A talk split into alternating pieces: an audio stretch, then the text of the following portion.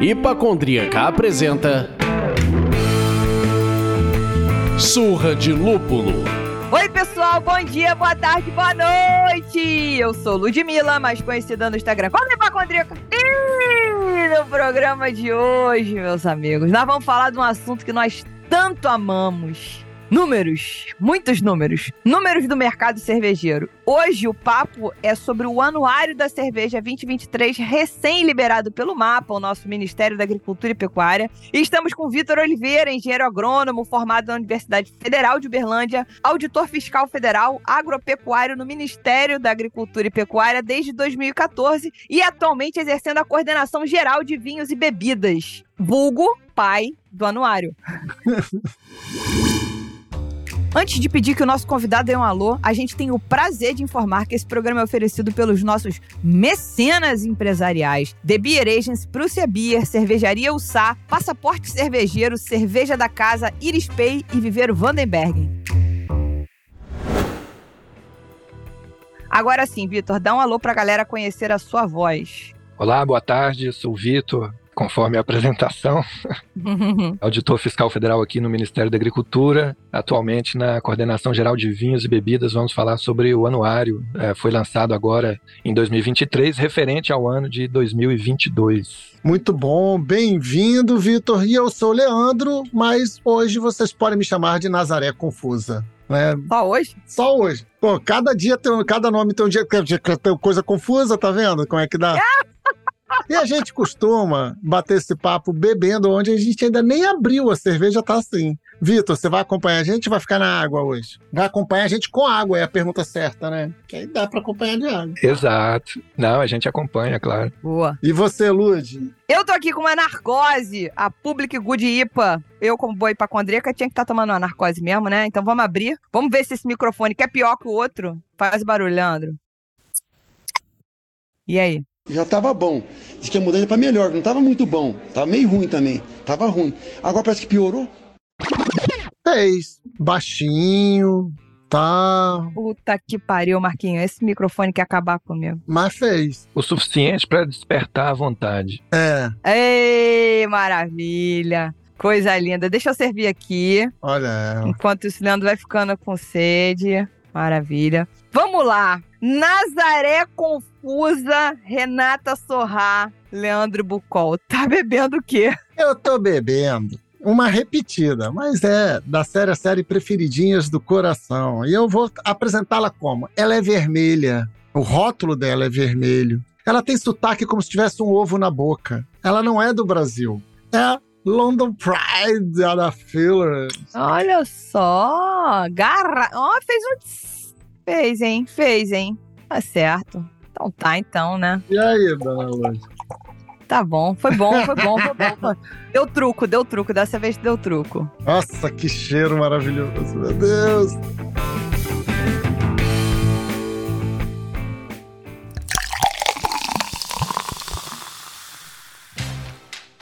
Se você é fã do conteúdo que a gente produz aqui, se você dá risada com as piadas que fazemos, se você se emociona nas tretas que debatemos, se você aprende alguma coisa aqui, vire o mecenas do Surra de Lúpulo através do site apoia.se barra Surra de Lúpulo escolha o apoio que cabe no seu bolso. Já passou na loja do Surra de Lúpulo? Vista o que você escuta. Tenho certeza que temos uma estampa que é a sua cara. Acesse loja.surradilúpulo.com.br e compre a sua. Enviamos para todo o Brasil. Não pode apoiar com grana agora? Sem problemas. Ajude a gente a chegar mais longe.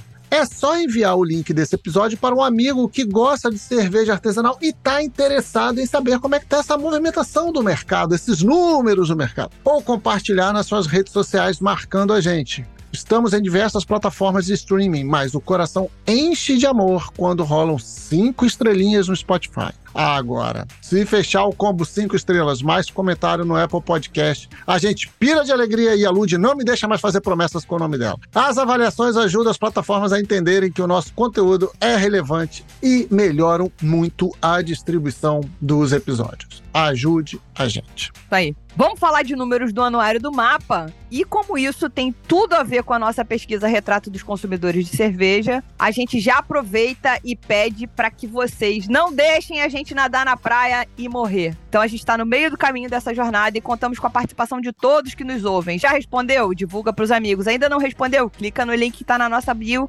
ou no blog post e responde. Bora!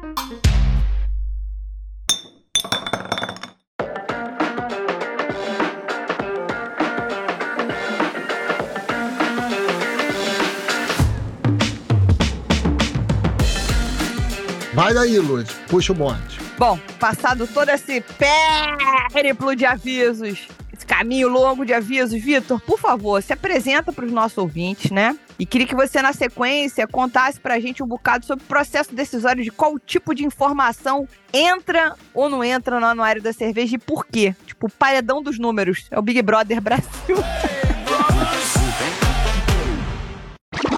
Conta pra gente aí um pouco sobre você e sobre o anuário. Bom, como você disse no início, né, sou engenheiro agrônomo, né, de formação profissional. Aí entrei no Ministério da Agricultura no concurso de 2014 e desde então já trabalhando nessa área de vinhos e bebidas. Eu trabalhava no Espírito Santo, lá na, na superintendência, ficava em Vitória. Em 2020, eu vim aqui para Brasília para trabalhar aqui na Coordenação Geral de Vinhos e Bebidas e estou agora como coordenador geral de vinhos e bebidas também até janeiro do, do ano que vem, porque sou substituto, a titular está em licença maternidade. Bom, sobre o anuário, foi um, um projeto que começou em 2017 ah, mais ou menos paralelo com a criação da Câmara Setorial da Cerveja, também aqui no Ministério da Agricultura. A gente sempre teve muita demanda de números sobre a cervejaria, era apresentado sempre, a gente tem o Serviço de Informação Cidadã, ouvidoria, e chegava muita demanda dessa natureza, né? Pedindo números sobre cerveja. Uhum. E a gente achou interessante, na época, já iniciar esse anuário da cerveja, né? Foi um projeto do Eduardo Marcus, que esteve aqui com vocês recentemente, deu entrevista também. Uhum. Uhum. E ele deu início lá nessa primeira edição. E quais números a gente colocar, isso foi sendo aprimorado ao longo do tempo, né? Assim, é, inicialmente era um número de estabelecimentos registrados, número de produtos registrados. A gente começou a tentar trazer mais corpo para o documento, que tipo de informação que seria válida válida e o critério nosso tem que ser um dado que seja confiável, né, de uma fonte aqui que a gente detém enquanto mapa, por exemplo, registro de estabelecimento, quantidade de marca, localização. Então a gente expandiu isso com o mapa de calor dos estabelecimentos, densidade também cervejeira, relação de estabelecimentos por número de habitantes. A partir do ano passado a gente começou a inserir também dados relativos à importação e exportação. Uhum. São dados então de instituições públicas, né, do governo, são informações confiáveis de comércio, de registro, que são detidos aqui pelo próprio mapa. E para o ano que vem, a gente também vai trabalhar sempre nessa linha de ir incorporando cada vez mais de acordo com o cenário, vai se expandindo e os dados que a gente tiver sempre à disposição, que são dessa natureza. Interessante você falar de mesclar setores e, e mesclar órgãos onde vocês conseguem buscar as informações que eu só Ludmilla, não estou falando por mais ninguém. Achei que era tipo assim, não, o que, que tem de informação que as cervejarias já concedem na hora de se inscrever, na hora de mandar aquele relatório anual de produção, e daí vocês conseguiriam ter todo aquele raio-x. Não! Existe toda uma gama de dados de outros, de outros órgãos. Gente, agora vocês criaram um monstro. Porque se tem isso tudo, o céu é o limite, gente! Nossa senhora! Você. Olha, Vitor, você criou um monstro. Leandro, pensa comigo. Vamos lá. Da onde a gente vai pegar a informação agora? Na hora que ele falou MRE, eu falei, é óbvio, como é que eu não tinha pensado nisso? Como é que pega os dados de importação, exportação e por aí vai? Não é em cima de declaração da cervejaria, senão teria que ficar pingando em cervejaria em cervejaria quantos produtos saíram, quantos produtos foram adquiridos em distribuidor em distribuidor. Seria uma loucura. Agora ferrou, cara. Seria possível Mas você concorda que agora ele pegou e levou a essa barra lá em cima? Claro, aí vem a pergunta. Que agora, quando vem pra essa assim, ah, gente, que eu queria saber quantos não sei o quê. Ah, não para não, pois é, ô é Lud, não. já tem um queria saber, já tem um queria É. saber aqui.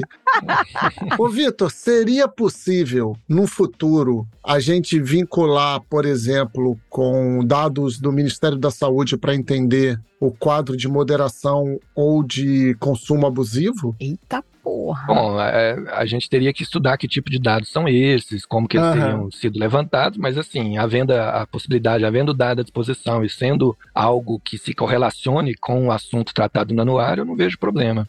A questão da, da importação e exportação a gente pega no MDIC. E aí a gente tem o Comexstat, né, o Agrostat também, que são plataformas onde tem informações relacionadas ao comércio internacional e a gente consegue lá. E outra novidade que a gente trouxe já nessa edição relacionada a essa interface com outros órgãos foi a questão dos trabalhos diretos, né, que a gente tirou do CAGED, no Ministério do Trabalho, Isso é muito É importante. muito legal. e de tributação também, né, recolhimento de impostos federais. Embora a gente saiba que existe uma grande arrecadação por parte do ICMS, Uhum. Nessa edição do anuário não foram incluídos esses dados, né? A gente entrou só com os impostos federais, mas também já está em perspectiva para o ano que vem a gente incluir esse montante total, né, de impostos. Mas assim, essa interface com outros órgãos, ela sempre é positiva, né? Que demais. É um caminho que a gente tende a seguir daqui para frente. Não, isso é um caminho sem volta. E já tem uma piada interna aqui no. Que inclusive eu vou deixar. A gente vai tocar nesse assunto mais pra frente das cervejarias obscuras. Aquelas cervejarias que mudam de lugar em lugar. Eu não vou falar o nome delas ainda, mas. Existe uma piada interna aqui no podcast que é: eu tem dia que eu falo assim, não, hoje eu vou dormir cedo. Três da manhã, tô eu no Google pesquisando. Qual é a quantidade de cervejarias que não tem fábrica no Brasil? Então, tipo, isso é uma coisa que me assombra. Agora que você falou que vocês pegam dados ou cruzam dados ou tratam dados, eu tô tentando melhorar a forma de dizer pra não falar besteira, de outros órgãos. Cara, meu mundo caiu, mas de uma maneira, tipo, Maísa, meu mundo caiu. Tá, mas olha só, vamos seguir aqui antes que a Lud, porque ela vai entrar numa onda aí. Tá ferrado. Eu que sou a Nazaré confusa e a Lud é o quê? É o Turing, só olhando os números assim. vamos lá. Nos conta, dentro desse mundo de dados que vocês levantam, que vocês estudam e organizam, nos conta quais são as informações que você ressaltaria como as mais relevantes desse ano, assim, o que que desse ano pipocou. A gente passa por isso todo ano com a pesquisa e é sempre assim, pipoca um dado na nossa cara. Teve alguma coisa que vocês viveram e o que que vocês consideram de mais interessante e relevante? Certo. É um crescimento incessante do setor, né? A gente visualiza ao longo do tempo, desde o recorte temporal que a gente faz é de 2020 para cá, de 2000, aliás, para cá, né? Uhum. E o crescimento do setor ele é constante. E o dado que eu acho que salta aos olhos assim é a mudança de 2019 para frente, sobretudo, em relação aos registros de produto. Porque em 2019 a gente publicou um novo padrão de identidade e qualidade de cerveja, né? A IN65. Uhum. E ela trouxe uma possibilidade de receitas que o antigo padrão não possibilitava, com o uso de frutas típicas brasileiras, essa possibilidade de usar outro, outros tipos de adjunto cervejeiro, produtos de origem animal, como mel, lactose, que até então não era permitido para cerveja. Você poderia usar esses ingredientes em outra bebida, mas não era permitido para cerveja. Em 2019, com essa mudança da legislação, que foi atualizada, modernizada, houve um salto muito grande no número de registros de produto. Quando a gente cruza esse dado de a oferta de produtos nacionais com a diminuição da importação, a leitura que a gente faz é de que a maior oferta de produtos nacionais de qualidade dispensou essa procura pela cerveja internacional. Ela ainda existe, mas se você olha os números de 2019 para cá, você vê curvas é, em sentido oposto. Né? Então, a oferta de produto nacional aumentando e a importação de cerveja pelo Brasil diminuindo. Então, acho que isso para o cenário nacional de produção de cerveja é excelente. É excelente, está valorizando o produto da casa, né? Valorizando toda a cadeia produtiva da casa, não só a parte da importação e distribuição. Exato. E também com características de cerveja própria nossa, né? Usando ingredientes daqui, por exemplo. Eu tô aqui no Distrito Federal e a gente tem cervejarias daqui que usam frutos do cerrado. Sim. Uhum. Isso a gente não encontra lá fora, né? Claro. De jeito nenhum. E assim, são características que antes não eram permitidas no padrão de identidade e qualidade da cerveja. Então, essa mudança da norma, eu acho que trouxe essa possibilidade, né? E foi uma, uma contribuição grande para o crescimento do, do setor aqui no Brasil, né? Contribuiu mais ainda, já estava em alta e isso acelerou esse processo. Tá. Eu vou fazer o advogado do diabo rapidinho, que é meu papel. É meu papel, meu papel. Claro que eu acho que o que você comentou sobre a IN 65 de 2019, dezembro de 2019, se eu não estou enganada, contribuiu muito, porque acabou com aquela história de bebida mista, quando tinha mel Uhum. na cerveja, por exemplo. It's not yogurt. Não é tipo aquela campanha.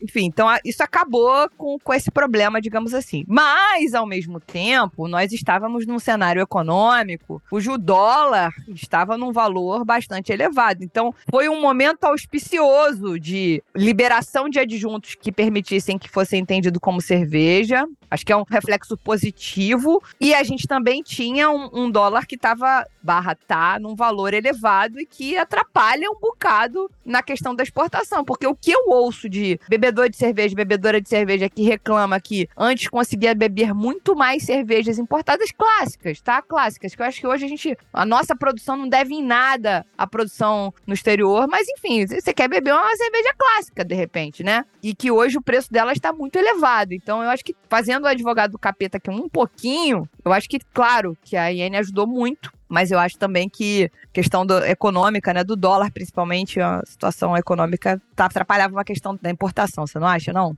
Eu acredito que seja uma conjunção de fatores, sem dúvida. Mas, assim, a queda do dólar também não propiciou o aumento da importação, né? Então, não é uma relação direta, exclusiva. Esse fator pode ter beneficiado a princípio, mas posteriormente, quando o dólar começou a cair, a importação não voltou a crescer. Então, pode ser que a cerveja brasileira ocupou essa lacuna quando ela teve o espaço. Tomara. Mas, assim, é algo para se fazer um estudo mais aprofundado, com outras variáveis, etc. Sim, mais tempo também. Exato, mais tempo, inclusive. Sim, sem dúvida. E a gente ainda teve uma pandemia nesse meio do caminho, né? Exato, tanto que na versão do ano passado do anuário, a gente interpretou que poderia ser um efeito relacionado à pandemia, Uhum, porque o- o anuário do ano passado trazia os dados de 2021, né? certo. Então a gente imaginou, estava mais próximo da pandemia, só que como isso se acentuou ainda em 2022, que já, a pandemia já tinha sido superada, aí a gente começa a buscar novas explicações. Mas é isso é algo, ano a ano a gente vai ter que ir confirmando, né, essas teorias. Acompanhar. Exato. Perfeito. Falando em outro dado que é visto ano a ano, quando você começou a responder essa pergunta, você falou do crescimento né, do mercado.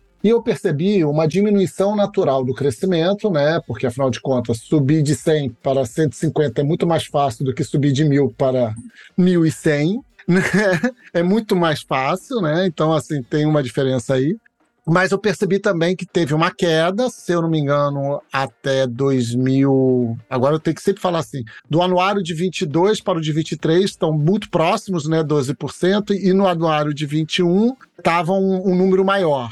Essa queda você entende como se fosse um encontro de ritmo do mercado, ou seja, vira uma linha, nossa, assim, se a gente mantiver crescendo em 12%, está dentro de um ritmo esperado, ou a gente ainda tem um pouco de fôlego para perder antes de uma estabilização do crescimento. Não estou falando de ter parada de crescimento, não, entende? Que é diferente. É, então, só para explicar para o pessoal, quando a gente fala em queda, a gente não está falando em redução do número de estabelecimentos, a gente está falando de uma desaceleração do crescimento. Exato. Então, assim, segue crescendo. Ano após ano, a gente tem mais cervejarias, mas essa proporção do crescimento ela vem se tornando ah, menor. Por exemplo, a maior que a gente teve foi em 2016. Dentro desse período estudado, né, de 2000 até agora 2022. Então, assim, em 2016 a gente teve 48,5% de crescimento de um ano para o outro. Uhum. É, um- é quase, né, 50% aí de crescimento Uhum. e agora já foi 11,6. Eu acredito que seja isso, né? A, a gente até traz esse valor no, no anuário, né? Que é o, o crescimento acumulado nesse tempo já passa de 4 mil por cento, é 4.200 e alguma coisa por cento, 4.222, se eu não me engano. Uhum. Uau. Então, assim, é natural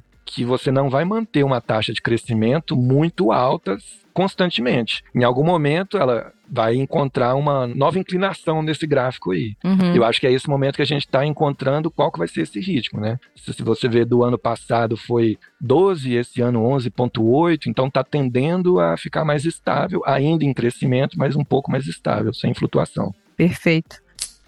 Aí chegou a hora, a famigerada hora, a hora que eu sempre esperei. Porque, olha, eu já falei com a Aline Berne, que tá lá na Espanha. E eu falei pra ela, e aí? E essa danadinha dessa cigana? Ela não é comigo. Aí falamos com o Marcuso, Marcuso, não é mais comigo.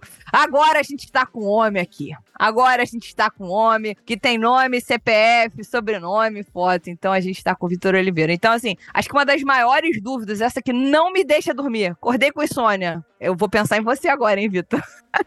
qual é a quantidade de ciganas no Brasil? Assim, existe alguma perspectiva da gente ter esse número? Ainda mais depois que você me falou que vocês pegam dado em vários cantos. Eu falei, gente, não é possível. Não é possível. Não tem como a gente descobrir esse cigano Igor, não, pelo amor de Deus. Então, assim, como é que vocês pretendem levantar esse dado e também tentando acalmar o meu coração. Estou falando para mim, para todos, que de repente ano que vem vai chegar um dado XYZ de cigana que ainda pode não corresponder à realidade, que talvez, dependendo do formato de coleta dessa informação, em alguns anos a gente vai ter um dado mais desenhado, mais delimitado melhor. Mas conta para mim, acaba com essa aflição. Essa questão da cigana, o que que acontece? Por que, que esse número até hoje não apareceu nos anuários? Por quê? Por quê? Para o Ministério da Agricultura, a gente não registra cigana. Uhum. Isso é uma relação que existe entre o mestre cervejeiro, lá, o dono da fórmula, da composição da cerveja. Ele não tem uma fábrica para fazer sua produção, então ele contrata uma cervejaria lá, o espaço dela aluga equipamento, enfim, faz lá um, um contrato entre as partes para ele produzir essa sua cerveja lá. O que que o mapa tem? O registro dessa cervejaria que ele contratou, mas se ela está fazendo cerveja para ela própria ou se é com contrato com terceiros, essa informação a gente não tem. Então por isso que esses números não se refletem no que estão lá dispostos no anuário. A partir do ano que vem, né, que a gente precisa ter sempre uma versão mais completa e melhor do anuário ano a ano, então a gente tem programado colocar esses dados no ano que vem a partir da declaração de produção. Então, no momento da declaração, a gente já tem um sistema elaborado para isso, que vai captar esses dados no momento de fazer essa declaração anual de produção. E aí, a cervejaria ela vai informar nesse momento se aquele produto que ela está informando ali, se é próprio ou se é em contrato com um terceiro. E aí, a gente vai conseguir tirar essa radiografia para a gente levantar esse número de quantas cervejarias ciganas a gente tem. Mas a questão é essa, né? Assim, porque a gente registra a planta fabril e ela é uma só, Sim. ainda que ela faça para várias pessoas ali, o registro no mapa é um só. Então, por isso que esse número até então não entrou no, no anuário, não entra na estatística. Posso fazer uma pergunta rapidinho, que é sobre isso? Você tem que fazer, porque eu tenho 45 associadas. Pode ir tranquilo, vai na boa, vai na frente. a primeira é, não sei se eu entendi direito, tá, Vitor? Vocês vão passar a perguntar se aquele produto que está produzindo ali é próprio ou de terceiros. Mas será vinculado a um CNPJ de terceiro? Ou vai ser assim, ah, tantos por cento foram produzidos por terceiro e a gente sai, continua a sair sem o número. A gente sai com uma participação da produção, mas sem o um número absoluto. Como é que vai ser isso? Agora eu fiquei ansioso. Vai ser um número muito. Não, então, porque assim, ó, o estabelecimento tem o registro próprio e ele também registra os seus produtos. Ok. Então, a declaração de produção é feita produto a produto. Uhum. Então, vamos supor que eu tenho uma cervejaria e tenho 10 cervejas registradas. ok. Quando eu for fazer a declaração dessa primeira cerveja, eu vou informar se ela é marca própria, se ela é uma marca pertencente a alguma cigana, entendeu? Nesse Uhum. momento, aí eu declarei, passo para a segunda, vou declarar minha produção da segunda, é própria ou cigana. E aí eu também vou informar qual é esse terceiro, se é, qual é o CPF, CNPJ, enfim. Então a gente vai ter ah, essa radiografia completa de quantos, entendeu? Perfeito, perfeito, perfeito. É, assim, eu acho que, gente, eu acho que eu saio desse programa um pouco mais tranquila. Eu saio um pouco mais nova do que eu entrei, tá?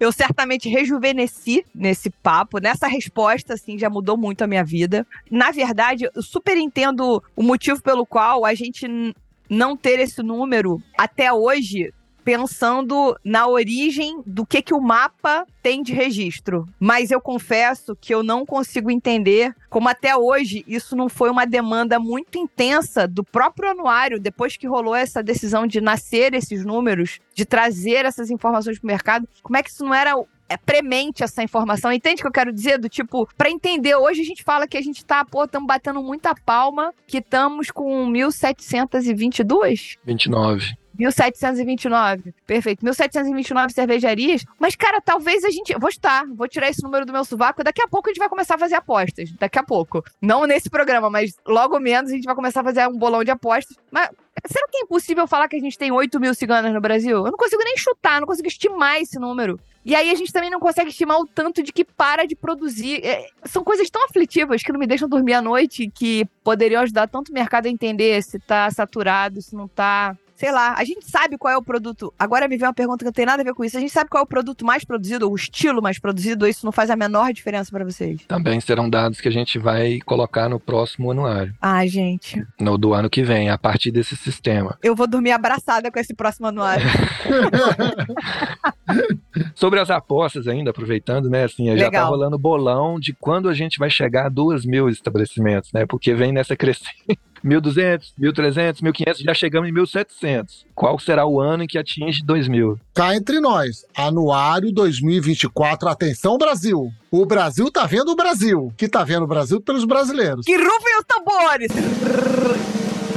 Ah, fala. De acordo com o ritmo de crescimento, não me venha com menos de 1930 no ano que vem. Não me venha com menos de 1930 fábricas produzindo, não são ciganas. Não mete ciganinha no meio para roubar no jogo. Eu tô falando de fábrica. Boa! Sensacional. Tô falando sério aqui. Aqui o assunto é sério. Já fiz a projeção, falei, ó, se a gente estabilizar em 12%, no ano que vem a gente fica com 1936, na verdade. Mas eu aceito assim, 1930 eu já saio feliz. Tá dentro da margem do erro. É isso aí. Pô. e essa questão da declaração de produção, né, foi debatido junto na Câmara Setorial da Cerveja também. Uhum. A especificidade da cerveja, né? Essa declaração ela é comum a todos os produtos, mas para a cerveja em si, que tipo de dados seria interessante coletar nesse momento da declaração? Uhum. E a gente pensou nessa questão do estilo de cerveja, né? Dessa questão que eu já passei sobre a produção própria ou para terceiro. Então isso tudo foi pensado para levantar esses números que são importantes até para a gente em termos de uhum. Formulação de política pública, enfim, para fiscalização, para dar esses números também para o setor. Então, essa questão do estilo da cerveja que é mais produzida, isso também a gente pretende colocar no anuário do ano que vem. Perfeito.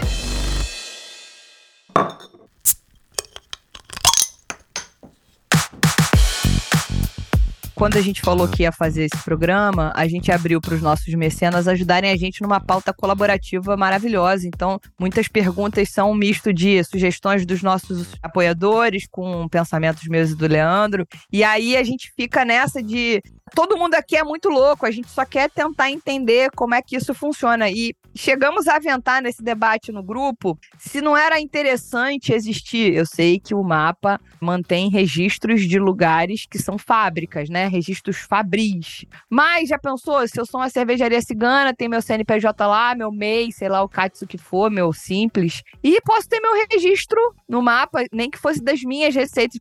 Enfim, em algum momento isso pode evoluir para que cada um dono dono de cervejaria, seja cigano ou não, possa fazer a sua declaração, registrar as suas cervejas, sei lá que catos, para a gente saber dados. E aí a gente recebeu um comentário aqui no chat enquanto gravamos do Guilherme, que inclusive ajudou muito a gente na pesquisa do ano passado. O cara foi o cara que trouxe a inteligência de dados do ano passado na nossa pesquisa. Guilherme, grande Guilherme Castro. Ele chegou e falou: ano que vem pesquisa do Surra de Lúpulo mais um anuário vai ser o maior raio-x da história da cerveja desse país. Ele está exagerando? Talvez um pouco, mas ao mesmo tempo não, porque a gente traz uma pesquisa de consumo, que fala o que o consumidor quer, e o anuário do mapa traz todos esses dados de produção, e agora incluindo estilo, meus amigos. Agora o mundo caiu.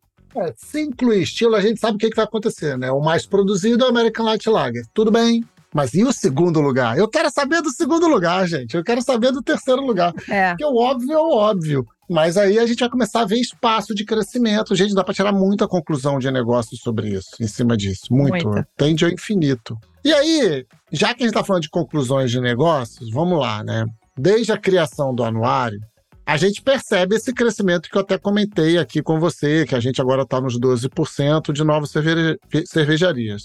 Mas nunca foi transparente para a gente olhar o número de cervejarias que fecharam. O dado triste não aparece. A primeira pergunta que vem à nossa cabeça é: o número demonstrado nos anuários demonstra o crescimento apesar das fábricas que encerraram as suas atividades? E você não acredita que seria rico termos esses números estampados por estado?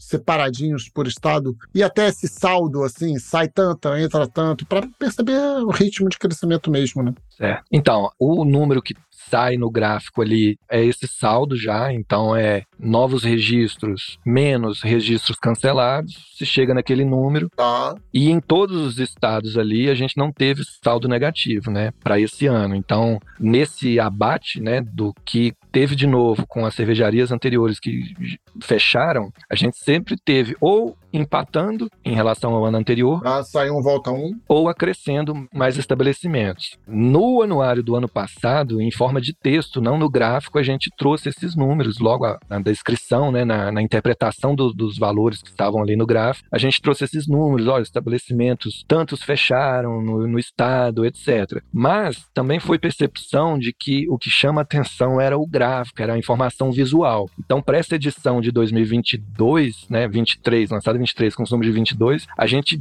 tentou reduzir o texto e focar na imagem visual de gráfico, de mapa, e por isso que a gente não trouxe essa interpretação quantificando quantos estabelecimentos fecharam em cada estado, quantos que abriram, mas aquilo que está demonstrado no gráfico já é essa contabilização e traz esse saldo positivo. Não teve nenhum estado que teve diminuição de número de estabelecimentos. No máximo, ficou igual ao que já estava. No ano passado, no anuário de 2022, relativo a 21, já houve né, alguns estados que teve decréscimo. E a gente, talvez por isso, sentiu essa necessidade também de escrever ali no texto quais eram, onde que tinha caído, por quê, etc. Mas esse ano não teve esse caso e a gente acabou não, não trazendo esses números. Mas não vejo problema também em incluir isso em futuras edições. É, eu acho que você falou um negócio sensacional. A galera vai olhar o desenho, a imagem, a figura.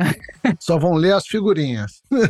então eu acho que quanto mais visual tiver, né, mais gráfico tiver, melhor. É, a gente, como falamos aqui, temos uma pesquisa de consumo e a gente tenta apresentar gráfico, tem site também, mas eles são. Caixinhas. Caixinhas e tal, ficam de uma leitura mais simples. Mas eu acho que era rico a gente ter espelhado um gráfico que fosse de decréscimo, mesmo que não fosse decréscimo, mesmo que o Estado não tenha perdido em número de cervejarias absoluto, porque abriu uma e fechou outra, mas ter ali que fechou, porque aí você consegue ter um raio-x, de repente, do que está acontecendo naquele Estado. Vou dar um exemplo que aconteceu hoje dentro do jornal. O bendito, maravilhoso, sensacional, incrível, novamente vamos falar de número, o nosso censo começou a ser contabilizado. E aí, em virtude do censo, talvez é muito possível que o número de deputados federais se altere por conta da paridade dos estados, né? Então, o Rio de Janeiro, por exemplo, que não para de perder coisas, pelo amor de Deus, deve perder, se não me engano, seis deputados em relação ao que tinha. E aí tem estados que vão ganhar novamente né? Alguns vão perder, outros vão ganhar. Então, eu acho que é rico isso no final da história, a gente entender, porque pode ser que tenha uma leitura econômica sobre isso, né? Do tipo, o governadores, governadores dos estados e prefeitos das cidades que compõem esses estados precisam prestar atenção, porque isso é um, um setor que emprega tanta gente, como vocês demonstram ali, recolhem tanto de imposto e estão fechando por algum estrangulamento. Claro, tem uma maluquice ou outra, mas o cara que chegou a abrir uma fábrica e fechou, cara, ele tá menos louco, ele tá menos sonhador do que uma pessoa que simplesmente abriu uma cigana. Posso estar falando uma besteira sem fim, mas o investimento numa fábrica é muito maior do que você simplesmente decidir produzir cigano numa fábrica que já existe, entendeu? E para essa fábrica fechar, demanda muitas coisas, né? Inclusive coisas mercadológicas, enfim. Então é, sei lá, é muita paixão. Desculpa, Vitor, é muita paixão. Eu chego, fico com a respiração acelerada. e o Vitor é um cara tímido, ele ri. Mas não ri não, é sério.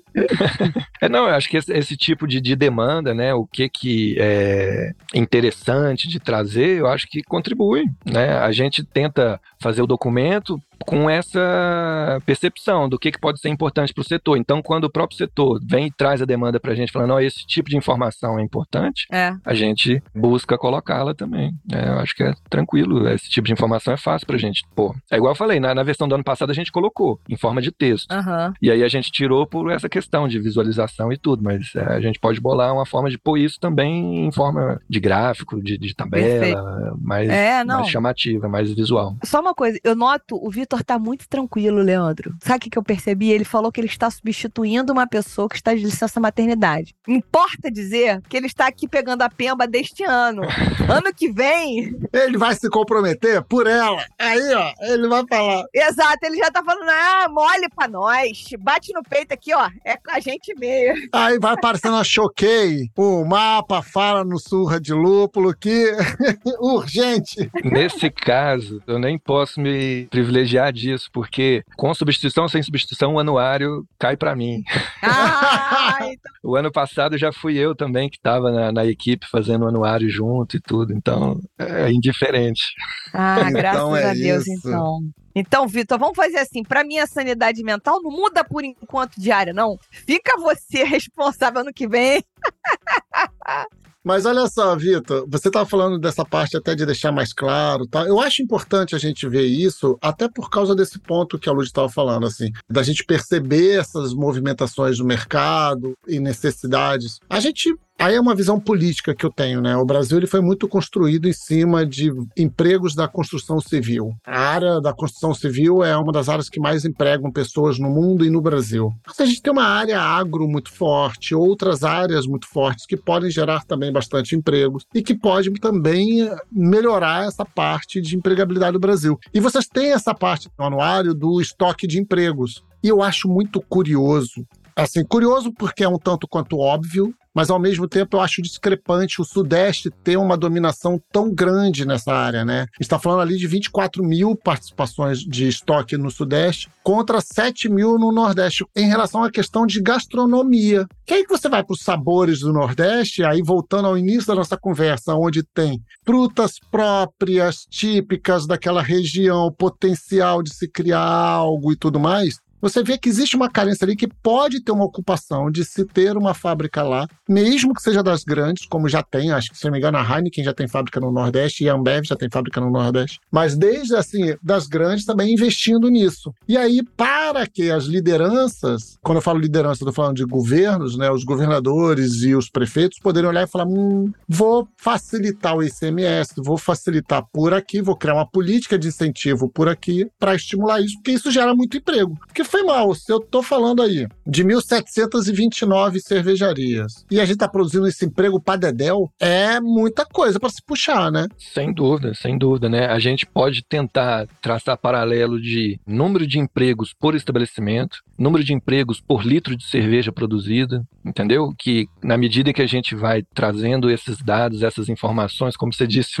o céu é o limite, né? Uhum. Porque a gente consegue buscar umas radiografias bem precisas de certas situações que a gente quer estudar e consegue aprofundar isso, né? Essa estratificação, por exemplo, para região, né? Veja também que a, a, diferença de estabelecimentos entre Sudeste e Sul não é tão grande quanto a diferença de empregos gerados. Então, também existe algo aí que a gente não sabe exatamente o que é, eu pelo menos não sei exatamente o que é, que o Sudeste está gerando mais emprego que o Sul em termos de cervejaria, ainda que a diferença de número de estabelecimentos não seja tão grande quanto essa diferença de empregos. Então, assim, o anuário está trazendo esses números. Uhum. E aí agora a gente tem que tentar estudar e, e encontrar os porquês, né? Os motivos, as causas. É, eu não, não tenho essas respostas, mas eu acho que o documento fica bom quando ele traz essas perguntas. Aí a gente corre atrás dessas respostas. Não, total. Quando ele instiga a gente a cutucar mais, com certeza.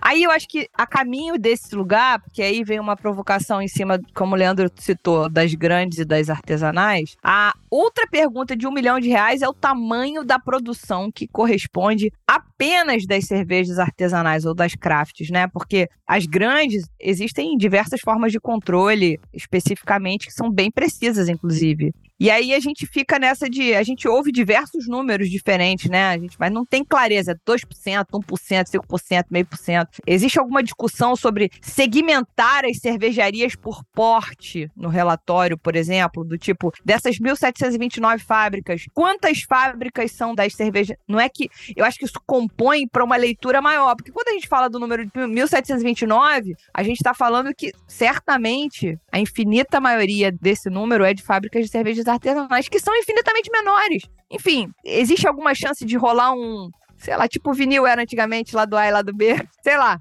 Então, eu acho que essa questão esbarra na falta de definição legal sobre o que é cerveja artesanal, né? Qual que é o limite? Em que momento que uma cervejaria deixa de ser artesanal para ser uma convencional ou o contrário? Ok. Qual que é essa cisão, né? Em que momento que você tem uma situação e a outra? A gente não tem esses parâmetros definidos em norma. Em outras cadeias produtivas, a gente tem isso consolidado em lei, em decreto. Por exemplo, suco e polpa artesanal, existe um decreto próprio que traz volume máximo de produção, agricultura familiar envolvida, e aí você tem o suco artesanal, a polpa de fruta artesanal. No caso da cerveja, a legislação ela não traz essa diferenciação. O que, que é cerveja artesanal? É um termo popularmente usado, assim, o consumidor usa, as pessoas usam, mas a gente não tem essa definição em lei. Uhum. Por isso, a gente não pode, no nosso documento, criar essa divisão se a gente não tem esse conceito legal estabelecido. O que, que dá para fazer então? Porte da empresa frente ao Cadastro Nacional de Pessoa Jurídica. Então você vai ter lá um, um status, se é empresa de pequeno porte, se é sociedade anônima, enfim. São outras alternativas, né? São alternativas que a gente pode buscar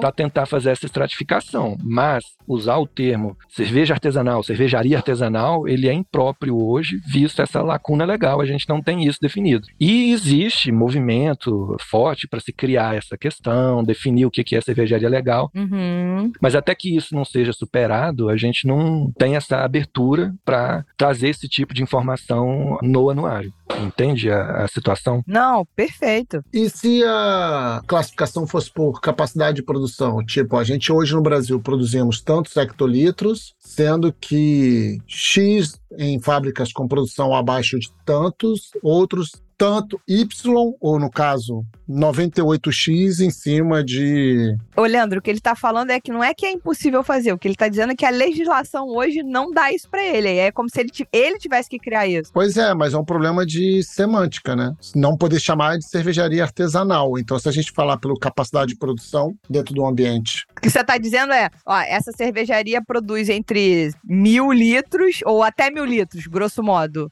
É fazer escalonamento sem fazer juízo juízo de valor, se ela é pequena, se ela é média, se ela é grande. É isso que você está dizendo. Exatamente. Entendi. Mas aí a gente pode ter vários parâmetros de comparação: área total construída, capacidade produtiva, número de empregados, enfim. Ah, boa. Real. Verdade. Entende que assim, os parâmetros para se trazer esse corte, se a empresa é grande ou pequena, são vários. E aí, se chegar num consenso do que, que é o relevante, em que momento e qual tipo de característica, de critério em que o estabelecimento superado esse limite máximo, ele se torna outro e não mais artesanal, entende? Essa é a, questão. Não, não, sem dúvida. A tua colocação inicial acho que faz todo sentido. O Leandro agregou com uma informação, uma sugestão. É, exatamente. Sim, sim, sim. Que é isso sem fazer juízo de valor se a empresa é grande, pequena, se ela emprega mil ou dois mil funcionários. Ela pode empregar uma pessoa. Mas é isso, ó, de zero a mil por mês ou ano, sei lá o que foi interessante. E aí, e aí não, ninguém tá falando que é pequena, média ou grande. Você só tá pegando não, escalas de valor, né? Entendeu? E aí você ia chegar e falar: bom, dentro da escala de zero a, vou chutar,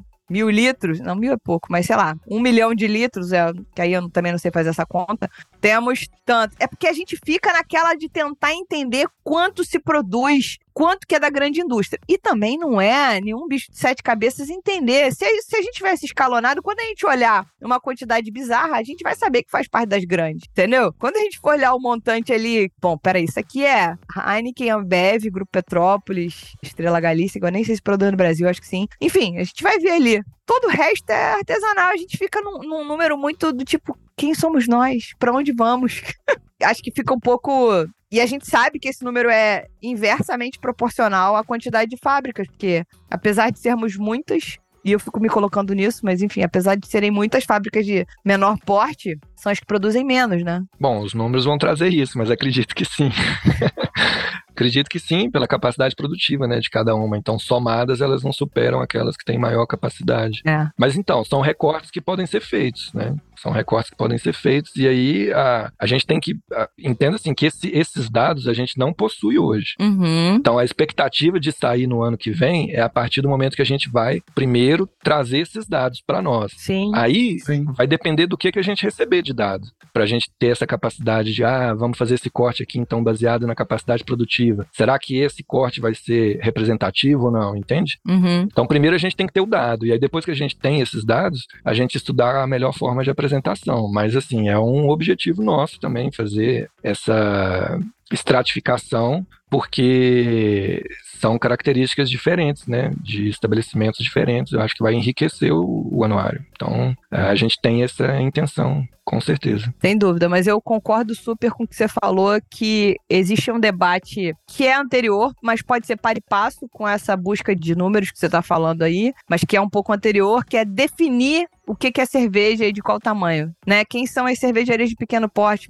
Mínimo, pequeno, médio, mais ou menos, grande, grande, gigantesco, absurdo. É, o famoso nano, micro, né? Exato. E aí isso pode ser definido não só pela produção, mas pode ser o tamanho da cozinha, né? Não necessariamente. Existe legislação em outros países, por exemplo, se eu não me engano, nos Estados Unidos, até relação de se abrir o mercado na bolsa, uhum. abrir o capital no mercado e quantos por cento que foi, por exemplo, se a empresa tem mais de 25% do mercado aberto, aí ela não pode ser considerada artesanal. É exemplo, entende? Uhum, uhum. De situações de legislações de outros países, né? Aqui no Brasil a gente não tem esses critérios ainda estabelecidos, está em discussão, eu acredito que vai levar tempo, enfim, para ser algo também que seja feito pensado, com critério, etc. Mas está em andamento, já começou e, e eu acho que o caminho pela frente vai demorar um tempinho ainda, mas vai sair. É. Boa. Do que se sabe, só pra gente complementar, a gente sabe que o Giba, que é o presidente atual da Bracerva, junto com outros órgãos de associações cervejeiras, tem lutado bastante pra gente entender essas nomenclaturas para que a gente consiga pensar também de forma mais isonômica que isso, hein? Na questão de tributação, na, na, forma de tratamento, né? Geração de emprego e etc. Dependendo das empresas de cada porte, né? Pra gente não tratar todo mundo da mesma maneira quando não são da mesma maneira. Enfim.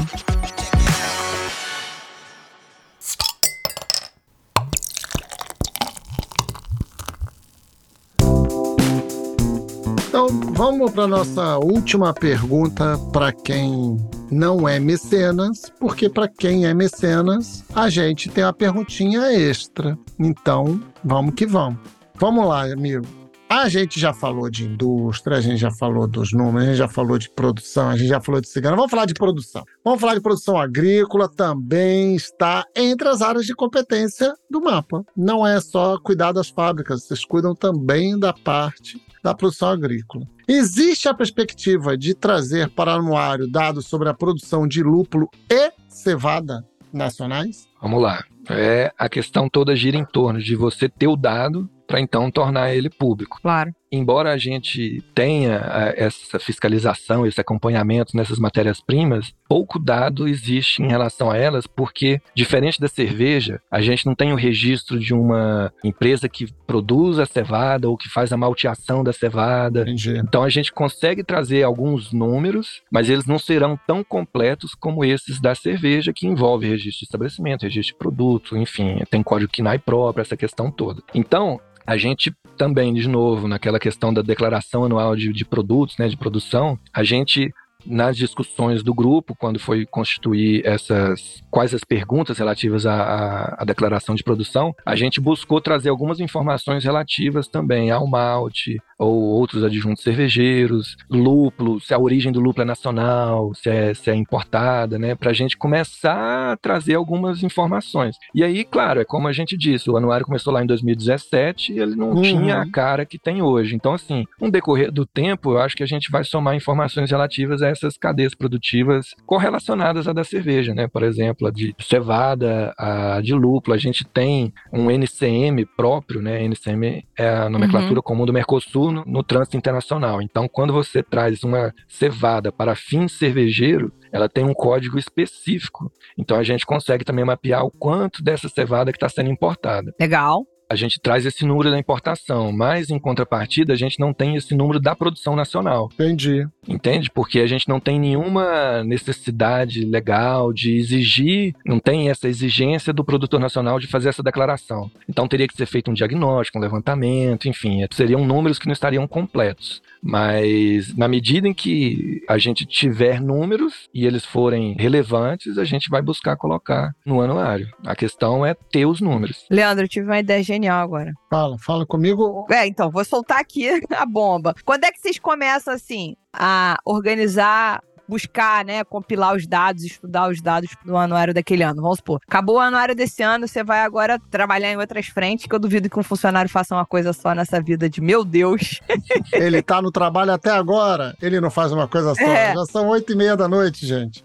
Janeiro do ano que vem, vocês começam a mexer no anuário desse ano? Tô estando, tô perguntando pra você. Não, assim, ó, na verdade a gente nunca para, porque, por exemplo, enquanto a gente tá conversando aqui, não tá surgindo ideias, uhum. e aí a gente já vai pensando, ó, isso aqui é algo interessante pra gente já trabalhar pro ano que vem. Então a gente vai uhum. mapeando ao longo do ano todo questões que vão surgindo espontaneamente, assim, aparece alguma coisa. Mas fechar a agenda e dedicação, agora vamos fechar isso aqui, estabelecer um cronograma, a gente começa no, no ano mesmo, né? Então, por exemplo, a partir de janeiro ali, fevereiro, uhum. a gente vai ter um calendário, ó, o anuário tem que ser publicado tal data, então vamos lá, vamos fazer uma força de trabalho aqui para conduzir isso. Perfeito, até porque as cervejarias têm até o dia 31 de janeiro para poder fazer a autodeclaração lá, não é isso? Exato. E a gente pretende usar esses números. Então, a gente não pode terminar o anuário antes desse período, porque a gente quer contar com essas declarações. Outra questão que a gente usava o censo também do IBGE, e ele lança uma estimativa em junho, no meio do ano. Uhum. Então, por isso que a gente também esperava chegar ao meio do ano para usar esse valor da uhum. população para a gente fazer aquela densidade cervejeira num estabelecimento por habitante em cada município, em cada estado. Uhum. Então, assim, a gente tentava juntar esses fatores todos para a gente ter a maior qualidade de informação ali no documento. Mas o que, que a gente percebe também? Se a gente for esperar esse melhor cenário, o anuário, como ele é de 2022, lançado em 2023, a gente pode estar tá publicando muito tarde um número que é lá do ano anterior, entende? Por exemplo, publicar em dezembro do anuário do ano anterior. Está muito longe aquela radiografia. Sim, você já está um ano atrás. A gente vive isso. Exato. Então a gente está tentando trazer esses números, essas publicações para o primeiro semestre, uhum. para que seja uma fotografia mais realista, atual, mais realista. Exato. Então, tudo isso para te falar, olha, passou o carnaval, 31 de janeiro, autodeclaração, passou o carnaval, porque o ano não começa antes. Assim dizem, né? Eu começo a trabalhar dia 2. Aí você chama o Leandro e eu, tá? que a gente gosta de se futucar no número. A gente vai chegar igual dois fifi aí, ó. Vamos lá dúvida que apareceu no balcão. E aí a gente vai servindo chopp pensando em ideias. Brincadeiras à parte, a gente tá sempre aberto aqui, se vocês quiserem chamar a gente para qualquer coisa. Tá, Câmara Setorial, me chama! Ah, esse ano a gente compôs, foi a primeira vez que a gente convidou o pessoal da Câmara Setorial, a gente abriu a pauta no ano passado ainda, né? Já para formar um grupo técnico do próprio setor, para contribuir com o anuário também. Então, assim, é válido, né? Toda essa participação, trazer demanda, que tipo de número que é importante, que tipo de informação que a gente precisa. E aí, se a gente tiver a informação, a gente buscar a melhor forma de, de colocá-la no documento. Perfeito. Muito bom. Não, por Vitor foi treinadinho, cara. Isso é que é porta-voz, cara. Tá vendo? Brilhou. Brilhou total. Isso é um elogio. Com essa paz do Vitor, o Vitor tem uma calma. O mundo tá pegando fogo, os números estão pipocando e o Vitor tá assim. É. Isso é o quê? Isso é goleiro defendendo pênalti em Copa do Mundo, meus amigos. Tem que ter controle emocional. A gente tá falando de cerveja, não há necessidade de né, criar nenhum pânico. De estressar, né? Não é, não é. O cara não é carioca mesmo, né, cara? Esse é um carioca respondendo isso. tu comprou pouca pro churrasco, mané!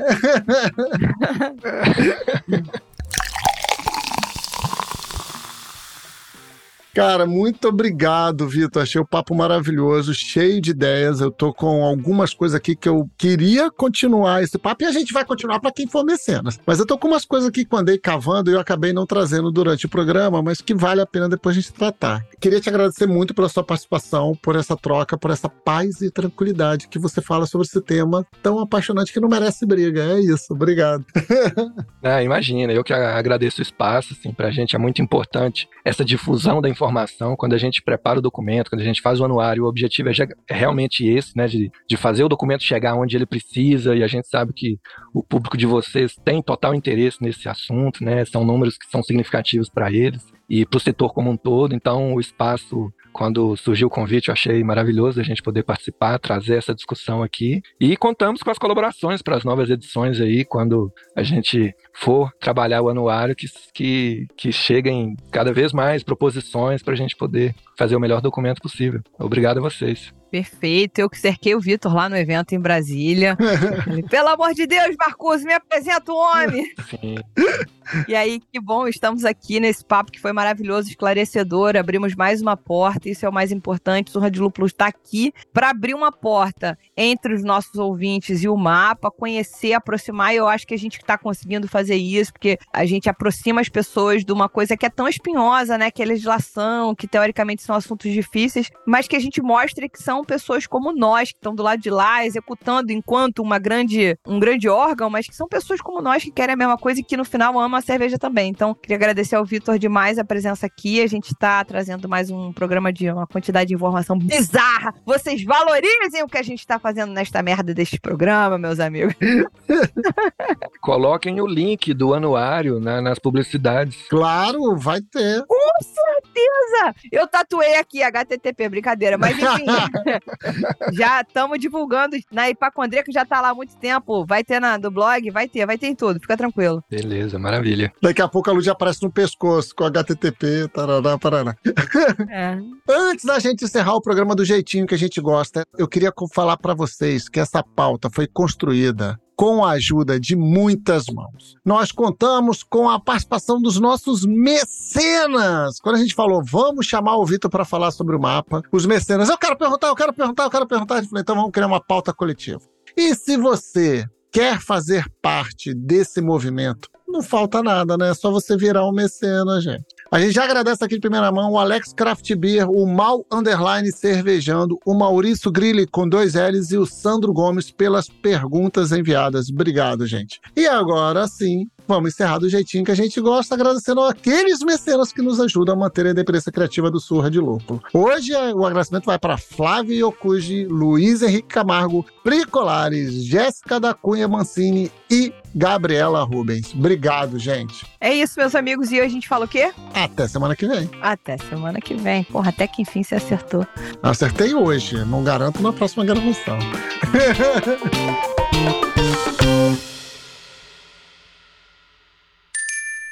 Beba menos, beba melhor. Beba com moderação.